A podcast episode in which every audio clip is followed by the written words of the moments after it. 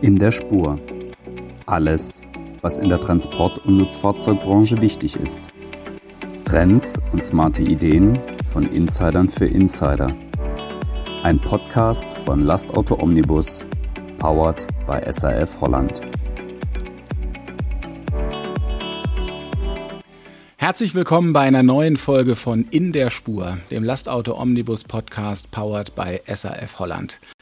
Ich habe mir wieder einen tollen Gast eingeladen. Es hat, müssen wir zugeben, ein bisschen gedauert, bis wir zwei zusammengefunden haben, aber heute hat's geklappt.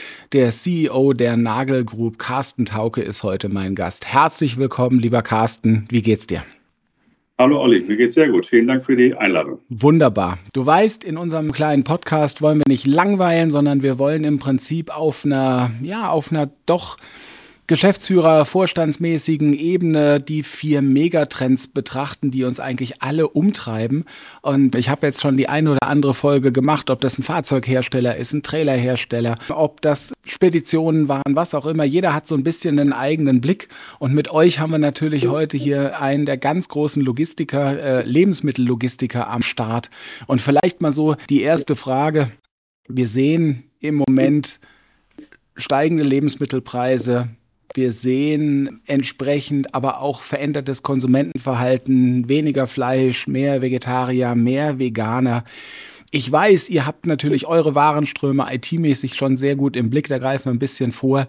Könnt ihr das sehen, was da passiert? Gibt es Substitutionen durch Eigenmarken und werden bestimmte Herstellerbrands im, im Regal auch beim Konsumenten ausgetauscht? Und könnt ihr das in euren Warenströmen sehen? Ja, absolut. Also, äh, Olli, das ist ganz einfach zu beantworten. Natürlich sehen wir das. Wir haben das große Glück, du hast es eben dankenswerterweise auch genauso anmoderiert. Wir sind einer der ganz großen Lebensmittellogistiker. Und in diesem Kontext haben wir es natürlich auch mit einer ganz, ganz großen Zahl von Kunden zu tun in, mhm. unserem, in unserem Portfolio. Wir mhm. haben also jenseits 10.000 an Anzahl an Kunden, mhm. die wir betreuen dürfen. Nicht alle täglich, aber ganz, ganz oft. Wir mhm. fahren in 30 Länder in Europa. Das heißt, wir haben es an einem weiten europäischen Spektrum hier auch zu tun. Und wir sind natürlich sehr, sehr groß in Deutschland, in unserem Kernmarkt Deutschland mhm. vertreten mhm. und in allen Regionen. Und wir haben sämtliche Lebensmittelfacetten, Produktportfolios eigentlich auch in unserer Kundschaft vertreten. Und da sehen wir eindeutig A, einen ein Volumenrückgang. Das sehen wir ganz, ganz deutlich. Und das ist wahrscheinlich ein Ergebnis einer gewissen Kaufzurückhaltung. Das mhm. haben wir über die Corona-Zeit nicht deutlich gesehen. Da hatten mhm. wir das genaue Gegenteil. Dort mhm. hatten wir Volumenanstiege. Das haben wir jetzt deutlich im Rückgang. Wir reden hier auch über zweistellige Raten tatsächlich, Prozentzahlen. Okay. Raten. Oh, das ist also deutlicher, als ich dachte. 10, ja. Das ist deutlich, genau, jenseits der 10 Prozent. Und wir sprechen hier auch Natürlich von einer gewissen Verschiebung von Produkten, die inflationär vielleicht noch auf der erschwinglichen Seite ähm, zu konsumieren und zu kaufen sind. Ähm, und ein bisschen ein Weggang von den hochpreisigen, hochpreisigen Markenprodukten. Nicht in allen Segmenten, aber mhm. doch schon in einigen. Okay. Das andere Thema, was ich anmoderiert habe, also Fleisch versus, versus Nicht-Fleisch. Ich denke, das mhm. wird man auch sehen können. Man sieht, wie die Regale sich verändern in den Supermärkten, wie vegetarische und vegane Produkte mehr Raum bekommen. Ist es so viel, wie man es selbst wahrnimmt? Auch da muss ich ja sagen. Ich weiß nicht, ob es so viel ist, wie man wahrnimmt und wie viel davon auch tatsächlich Medien politisch gemacht und mediengemacht ist an der Stelle. Ich mhm. weiß aber eins ganz, ganz deutlich, dass wir eine Verschiebung sehen, vom, auch vom Produzenten selbst in die Produktportfolios. Es gibt tatsächlich Wursthersteller und Fleischhersteller, die bereits einen deutlichen Anteil und höhere Wachstumsraten in veganen oder anderen Segmenten, vegetarischen Segmenten, veganen Segmenten, Segmenten zu verzeichnen haben, als im tatsächlichen Fleischkonsum. Das sieht man deutlich. Was mir schwerfällt, im Moment in der Einschätzung, retrospektiv, wenn du mich jetzt über dieses Jahr befragen würdest, was mir sehr, sehr schwerfällt einzuschätzen, ist noch der Einfluss des tatsächlichen Sommerlochs, weil wir erstmalig wieder verzeichnen. Wir haben tatsächlich einen deutlichen Rückgang. In der Corona-Zeit ist niemand verreist, mhm. ist niemand mhm. in den Urlaub gefahren. Ja, ja, die sind Schon alle wieder gar weg. nicht ins Ausland. Ja, alle Sonst, wieder weg. Wenn sie in Urlaub gefahren sind, sind sie im Inland geblieben. Das hat natürlich unsere Nordseeküsten, Ostseeküsten, Bayerischen Wald und Bayerische Alpen äh, hat das natürlich beflügelt, auch volumentechnisch, gerade in der Horeca-Branche, Hotel, Restaurant, Catering. Mhm. Und das haben wir jetzt nicht so, weil ganz, ganz viele Leute sind wieder ins Ausland geflogen. Ich habe gerade die Woche gehört, dass ein großer deutscher ähm, Luftfrachtcarrier, wir wollen hier keine Namen nennen, aber Rekordergebnisse oder zurück ist, ein Rekordergebnis zu verzeichnen. Es freut mich, dass man natürlich diese Branche wieder belebt und wieder beleben kann und dass wieder viele Leute auch ins Ausland verreisen. Das erzeugt natürlich geringere Nachfrage jetzt über den Sommer. Und ein zweiter großer Effekt, und da möchte ich gar nicht verhehlen, das ärgert mich persönlich auch sehr, weil ich nicht weit weggeflogen, weit äh, weggefahren bin in diesem Sommer und Sommerurlaub. Das ist das Wetter. Wir haben einen kompletten Ausfall und das hört sich wirklich lustig an, ja, ja. aber es ist bitter ernst. Wir haben einen Ausfall und für viele Produzenten bitter ernst und höchste Lagerbestände, gerade in dem Segment, ich rede mal von Würstchen, Salat, Steaks auf dem Grill und diese Dinge, das ist ein erheblicher Volumeneinbruch. Also kurzum und summa summarum, es fällt mir schwer, wirklich ähm, da diese Volumenverschiebungen oder auch Rückgang im Volumen nun ein eindeutig zurückzuführen auf bestimmte Produkt, Produktklassen. Es ist eher den exogenen Faktoren geschuldet. Aber deutlich nochmal ein Ja. Ja, jeder Hersteller, mit dem ich spreche, und ich bin viel in unserer Kundschaft unterwegs, bestätigt, dass die alternativen Produktmarken, die sie mittlerweile alle anbieten und auch mhm. produzieren, mhm. zunehmen und höhere Wachstumsraten verzeichnen als die klassischen Fleischprodukte ja. und Wurstprodukte. Ja, danke für die schöne Einführung und natürlich fühle ich mich auch bestätigt in meinen Einschätzungen, aber ich finde das halt super spannend, dass ihr das direkt in eurem Business natürlich auch sehen könnt in den ja. Und da sind wir auch bei meinen vier Megatrends, weil ne, ist jetzt gutes Wetter, ist Fußball, ist kein Fußball, ist schlechtes Wetter. Das hat natürlich einen entsprechenden Einfluss, ganz, ganz sicher. Aber äh, ich sag mal, Wetter ist auch Klima. Vielleicht haben wir auch langfristige äh, Einflüsse. Ich war in Italien letzte Woche, da war es extrem warm, hier war es extrem kalt. Also das ist natürlich eine, eine, Situation, mit der wir umgehen können und umgehen müssen vor allen Dingen. Und deshalb ja auch dieser Podcast auf der, ich sag mal, C-Ebene, weil du bist natürlich in der Lage, auch Dinge zu steuern, in eurem Unternehmen zu steuern. Und dann interessiert mich halt, wie äh, geht ihr um mit den vier Megatrends Digitalisierung, Elektrifizierung, das autonome Fahren natürlich für unsere Frachtführer ganz wichtig und dann das Thema Nachhaltigkeit. Du hast jetzt die freie Wahl. Wir können mit jedem Schlagwort beginnen. Wir kommen überall vorbei. Es wird nichts ausgelassen. Fangen wir doch mit Digitalisierung an. Du hast es zuerst gute, genannt. Gute Wahl. Gute Wahl. gute Wahl. Wunderbar. Damit macht man, man nichts falsch. Du bist seit knapp fünf Jahren jetzt da als CEO hast gesagt, du hast viele Dinge natürlich auch angepackt bei, bei Nagel. Es gibt ja auch, ich sag mal, einen alten Nagel, um das mal so zu sagen, der vielleicht noch nicht so äh, auf der Höhe der Zeit war, was die Digitalisierung betrifft, wie ihr da seid. Ihr habt einen, ähm, wenn man sich bei euch auf der Website tummelt, diesen Trendradar beispielsweise, das finde ich hochgradig, hochgradig spannend.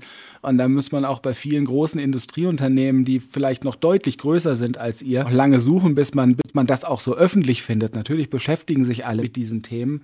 Aber das sieht für mich natürlich so aus, als wärt ihr da A, sehr strategisch unterwegs, auch mit langfristigen Zielen und natürlich auch mit der entsprechenden äh, Manpower und Kompetenz unterwegs.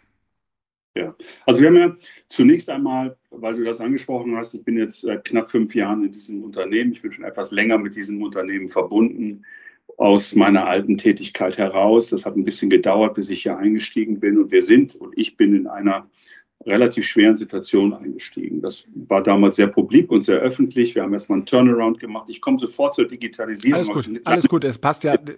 Deine Geschichte dahin. Ja. Und wir haben dann angefangen mit einer Turnaround-Aktivität. Wir haben wirklich rationalisiert, wir mussten reorganisieren. Wir haben jede Menge getan, um das Unternehmen erstmal finanziell wieder auf Kurs zu bringen. Hm. Denn das ist die Grundlage für jede Digitalisierung. Genau wie du sagst. Du brauchst eine Organisation, aber du brauchst auch die Horsepower, wie man so schön neudeutsch sagt, brauchst du, um das auch stützen und unterstützen zu können. Und nicht jedes Projekt ist ja preiswert und günstig und nicht jedes Projekt ist auch einfach umzusetzen und zu initialisieren und dann auch zu implementieren und mhm. erfolgreich zu implementieren. Das haben wir gemacht. Wir haben unser, unsere Strukturen umgebaut, wir haben unser Management umgebaut, wir haben einen CIO an Bord geholt, mit dem ich auch früher schon zusammengearbeitet habe, der sehr, sehr erfahren ist in diesem Kontext und auch das sehr strategisch und businessorientiert angeht. Also wir haben eine Unternehmensstrategie entwickelt. Das ist so mein Kernjob eigentlich als CEO, eine mhm. Unternehmensstrategie entwickelt tatsächlich, die wir 2020 verabschiedet haben. Und Teil dieser Unternehmensstrategie oder eine Substrategie sind unsere einzelnen Bereichsstrategien. Da gibt es eine für Operations, eine für HR, eine für Sales und Marketing. Da gibt es aber eben auch eine und die ist sehr, sehr deutlich und manifestiert für IT. Okay. Weil wir glauben eins, wir haben zwei Kernassets eigentlich und das sind nicht die Läger oder die, die Modernität, die Läger, da kommen wir vielleicht nachher im Nachhaltigkeitsblock mit drauf, aber es sind auch nicht, die ist auch nicht die Flotte, die supermodern ist in der Nagelgruppe, sondern Rückgrat unseres Unternehmens und Unternehmenserfolges sind unsere Menschen. Das heißt, mhm. da investieren wir erheblich und viel und deutlich, mhm. sind unsere Menschen. Und das zweite Rückgrat ist tatsächlich unsere IT, unsere Systeme und natürlich auch der Status unserer Digitalisierung und Automatisierung. Denn das sind Garanten für ein produktives Produkt, für eine produktive Produktion mhm. und letztlich auch Umsetzung von dem, alles dessen, was wir tatsächlich vorhaben, für dieses Unternehmen und für unsere Kunden zu leisten haben. Der Michael Lüttjan, unser CIO, der hat sich dann eine Organisation quasi zusammengebaut und gemischt aus Innovation, aus seiner Carl Suite, das ist unsere Tochtergesellschaft, eine hundertprozentige Nagelgesellschaft, die schon lange im Unternehmen ist, die okay. heute anders geführt wird und andere Köpfe hat aber auch noch ganz, ganz viele Kolleginnen und Kollegen aus der alten Zeit, wie du gerade angesprochen hast, die dabei sind, die sehr erfahren sind, die sehr gut sind. Mhm. Gilt für alle unsere Unternehmensbereiche. Ja. Wir haben einen tollen Mix geschaffen in den letzten fünf Jahren von alt und neu sozusagen. Das ist sehr symbiotisch, sehr ergänzend. Und das passt sehr, sehr gut mittlerweile zusammen. Wir haben da wirklich einen Kulturwandel herbeiführen können. Und die fokussieren sich auf Innovationsthemen, Digitalisierungsthemen, aber eben auch auf die Weiterentwicklung unserer Standardsysteme. Und da gibt es natürlich immer wieder auch Projekte, die sind außerhalb der Nagelgruppe, also wo wir ein Teil dieser Projekte sind. Ich nenne mal so ein Thema wie der digitale Lieferschein, für ja. den wir ja auch gerade noch ausgezeichnet wurden mit vielen, vielen anderen ja. Mitanbietern, Kunden, Strukturen Klar. Aus dem Handel etc. Das ist wirklich äh, prima. Das sind 40 Partner insgesamt aus Industrie, Handel und Logistik.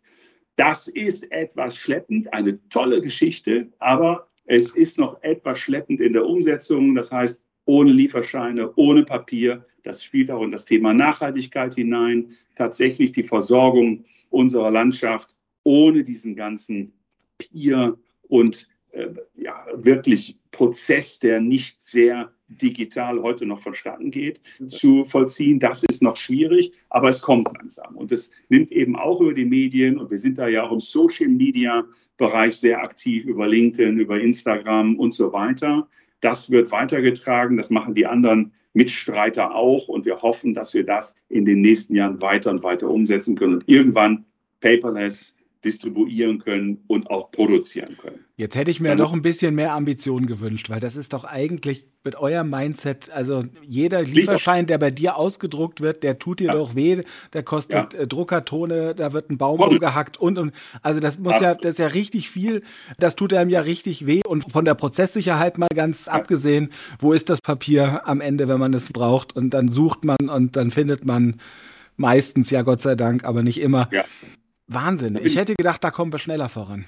Ja, da bin ich absolut bei dir und kann das nur unterstreichen. Da ist bei uns der Frust groß, aber wir können es eben nicht alleine. Wir brauchen eben auch unsere Partner dafür und die müssen auch bereit sein, das umzusetzen und willens sein, das umzusetzen. Und da müssen wir noch ein bisschen Arbeit äh, machen, aber das machen wir mit großem Enthusiasmus, das machen wir auch wirklich mit großem Einsatz und großem Engagement. Das ist für uns auch ein richtiges Nachhaltigkeitsthema, was wir bespielen natürlich und was wir auch nach vorne treiben wollen. Da hilft vielleicht auch so ein Podcast wie heute, das nochmal weiter in die breite Masse Definitiv. zu tragen. Und je höher der Druck wird und auch der Wille, also ich will gar ja. keinen Druck. Ne? Ja, ja, ich finde alles, was wir heute sehen, was so mit Druck, auch energetisch und klimatechnisch, mit Druck versucht wird zu produzieren, erzeugt Gegendruck das wird heiß, das presst sich, das werden zwar Diamanten irgendwann, aber es dauert sehr, sehr lange. Und der Druck wird Kohle zu Diamant, nicht. genau, genau. Aber wir brauchen das nicht. Wir brauchen tatsächlich eine schnelle Umsetzung, ein schnelles Bewusstsein, das uns das allen nutzt. Wir haben aber ganz andere Sachen toll gemacht. Wir haben ein tolles weiteres Projekt gerade implementiert super spannend. Das ist SAP vor HANA, das ist unser ERP-System. Das war ein Mehrjahresprojekt, was wir mhm. ähm, tatsächlich jetzt auch im Erfolg umgesetzt haben. Jetzt Mitte Juli schon sind wir live gegangen mhm. mit diesem Projekt und das läuft hervorragend. Das ist schon wieder ein weiterer Meilenstein, weil das natürlich auch eine Entwicklung ist, weg vom alten R3 sozusagen in die neue cloud-basierte Umgebung. Das wird für uns auch einen Fortschritt bringen, dass wir für uns in den administrativen Abläufen Fortschritte bringen und damit sind wir natürlich auch effizienter. Das haben wir super hinbekommen und super gemacht. Wir haben Microsoft 365 implementiert. Wir haben ein Projekt mit der Commerzbank zusammen gestartet und T-Systems, wo wir mit Smart Contracts arbeiten. Wir machen Blockchain. Wir machen wirklich tolle Innovationsprojekte. Wir sind jetzt ganz aktiv. Wir haben AI-Workshop in Hamburg in unserer äh, Das fehlt, ne? Das Thema fehlt, ja klar.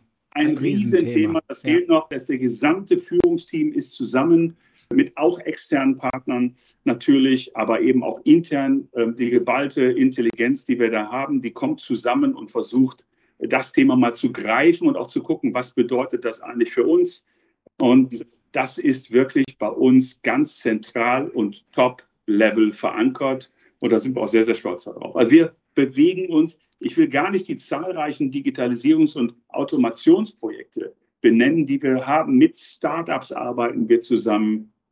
Wir haben verschiedenste Projekte, wo wir Läger optimieren, wo wir scannen, wo wir Schäden vermeiden, wo wir unsere Trailer fotografieren ähm, automatisch, wo wir Temperaturmessungen vornehmen, wo wir Trailer tracken und so weiter und so fort. Da gibt es jede Menge Projekte, die da auf dem Weg sind und das wird uns alles ein Stück weit digitaler und vor allem besser machen.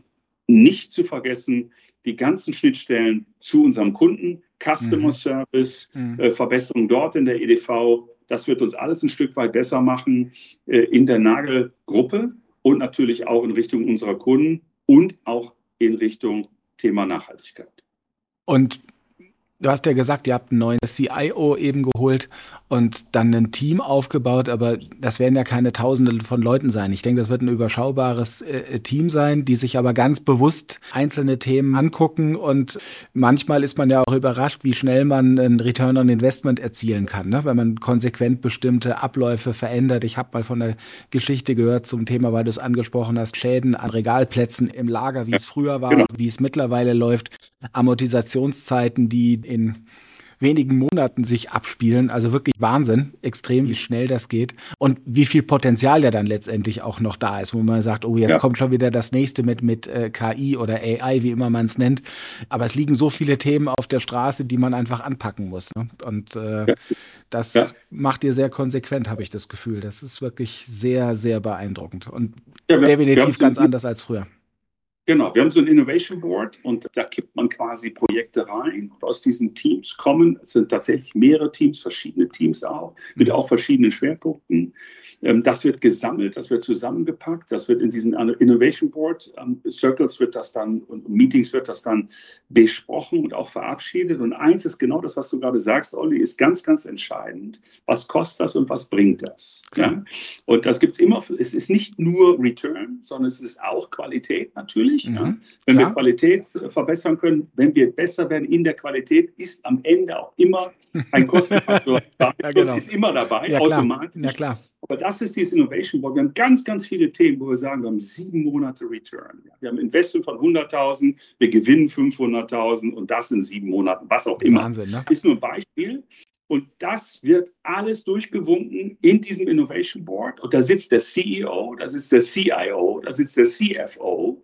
Und das ist wirklich so ein Format und natürlich viele andere, die dann präsentieren. Und wir winken das durch, machen das ganz bewusst. Ich darf dir eine Regel sagen. Das ist jedem unserer Mitarbeiter bekannt in den investiven Bereichen. jedes Investment, was sich unter einem Jahr rechnet, ist sowieso genehmigt und wird sowieso genehmigt. Ja? Das verdient sich, ich hasse eigentlich diesen, diesen Begriff, das verdient sich zurück. Aber du weißt, was ich meine. Ja, klar, natürlich. Ja, das ist ein No-Brainer, so Ja. nennen wir das. Ja, Ja? Das ist ein No-Brainer und der wird auf jeden Fall umgesetzt. Und er macht uns besser, qualitativ oder digitaler oder Innovation. Das setzen wir um. Und das ist so eine Regel, die hat sich bei allen manifestiert. Und natürlich die aufwendigen und größeren Projekte, wir arbeiten in einer Struktur, wir sind eine europäische Aktiengesellschaft, eine SE, und wir haben natürlich auch einen Verwaltungsrat, mit dem wir sehr eng und sehr gut zusammenarbeiten. Die großen Projekte, die gehen, wenn sie dann durchs Board geschoben worden sind und genehmigt worden sind, dann gehen sie in den Verwaltungsrat. Und wenn es dann große Investitionen bedarf, wie so ein SAP vor HANA-Projekt, das Ja, ja, ist ein klar. Multimillionen-Projekt Ja, klar. natürlich, Klar. das genehmigen wir nicht mal eben so, sondern das überlegen wir, das überdenken wir. Da gucken wir uns auch die Benefits genau an. Mhm. Dann wird das im Verwaltungsrat besprochen und im besten Fall auch genehmigt. Mhm, mhm. Und der fünfte Megatrend ist ja das Thema, wie komme ich denn an gute Leute heutzutage? Wenn du eben das jetzt erklärst mit den Innovation Boards und, und wie ihr das alles macht, habt ihr dann auch einen Schritt weiter eine Möglichkeit, auch Feedback von jedem einzelnen Mitarbeiter einzufangen? Also kennst wahrscheinlich Flip oder sonstige Apps zum Thema äh, Mitarbeiterfeedback. Habt ihr über solche Dinge schon mal nachgedacht? Ich habe in einer der letzten Folgen mit, mit Olaf Giesen von Europart gesprochen, äh, der in 27 Ländern aktiv ist und sagte, wenn ich sowas nicht hätte, würden die mich quasi gar nicht wahrnehmen als CEO, ja, ohne Sprachbarriere relativ schnell über die Technologie. Habt ihr sowas oder habt ihr bewusst gesagt, nee, das machen wir nicht, das ist Quatsch für uns? Ja, nee, ist Quatsch überhaupt nicht, finde ich überhaupt kein Quatsch. Äh, Wir haben es noch nicht flächendeckend implementiert, so ein Tool. Wir gucken uns immer die App des Monats an. Mhm. Ähm, das machen wir in jedem unserer Board-Meetings. Und da ist tatsächlich so ein Tool auch schon mal hochgekommen. Ja, glaube ich. Weil ganz interessanter, vielleicht ein ganz interessanter Bypass von meiner Seite. Soll gar keine Entschuldigung sein, dass wir da noch nicht sind, aber ein ganz interessanter Bypass. Wir sind ähm, ja, durch eine relativ turbulente Zeit in unserem HR-Bereich gegangen in den letzten Jahren, in Okay. den letzten fünf. Und wir haben unglaublich viel restrukturiert, umorganisiert Ja, und okay. so weiter. Mhm. Und ich glaube, wir haben uns jetzt gerade auch mit dem Einstieg unseres Executive Directors für den Bereich HR, der ist Anfang Januar begonnen. Mhm. Und der hat das Team darunter, was ein exzellentes Team ist, hat er so ein bisschen in die Arme geschlossen jetzt und die entwickeln genau das. Und wir haben einen relativ neuen Recruiting-Bereich. Mhm. Wir haben einen relativ neuen ähm, HR-Marketing-Bereich. Okay. Wir haben einen relativ neuen Bereich, der sich auch äh, darum kümmert, wie kommen wir eigentlich rüber, so ein bisschen Employer Branding. Mhm. Mhm. Also alle diese Dinge, und da gehört das so ein bisschen auch rein. Ja, absolut. Äh, Auch der Feedback-Kanal. ja. Und da meine ich jetzt nicht so eine Whistleblower. Nein, nein, nein, das ist Sowas, ja, sondern nein, ich meine tatsächlich nicht. einen offenen Ja, genau. Feedback-Kanal Ja, ja. intern. Ähm, wir haben natürlich Teams, wir haben natürlich offene Türen, wir haben natürlich eine Policy, Empower Policy, das ist unsere Kultur. Wir haben eine offene Tür-Policy, aber das tatsächlich so institutionalisiert haben wir noch nicht, aber da sind wir dran. Sehr gut. Zum Thema Digitalisierung haben wir, glaube ich, einen sehr, sehr guten und breiten äh, Überblick jetzt bekommen. Wenn ich mir was wünschen darf, würde ich zur Elektrifizierung übergehen. Weil ich bei euch auch gelesen habe, äh, 10% aller Dienstwagen bis Ende Q2 23 voll elektrisch. So, Q2 ist vorbei. Jetzt geschafft oder nicht geschafft? Diese und viele weitere spannende Fragen besprechen wir mit Carsten Tauke im zweiten Teil. Bleiben Sie uns gewogen und in der Spur.